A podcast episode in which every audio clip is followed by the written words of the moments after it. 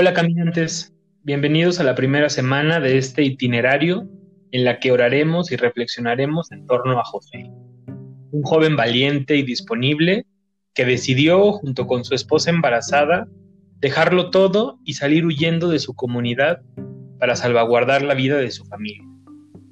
En esta semana queremos acompañar la travesía de José, que con la disponibilidad y ligereza que lo caracteriza, nos enseña que por amor se pueden cruzar diversas y muy tormentosas fronteras, con la confianza de realizar los sueños de Dios para su vida.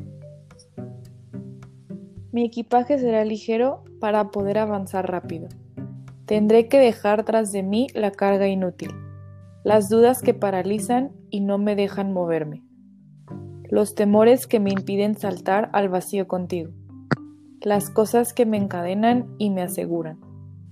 Tiempo de dejar tras de mí el espejo de mí mismo, el yo como únicas gafas, mi palabra ruidosa, y llevaré todo aquello que no pesa, muchos nombres con su historia, mil rostros en el recuerdo, la vida en el horizonte, proyectos para el camino, valor si tú me lo das, amor que cura y no exige, tú como guía y maestro y una oración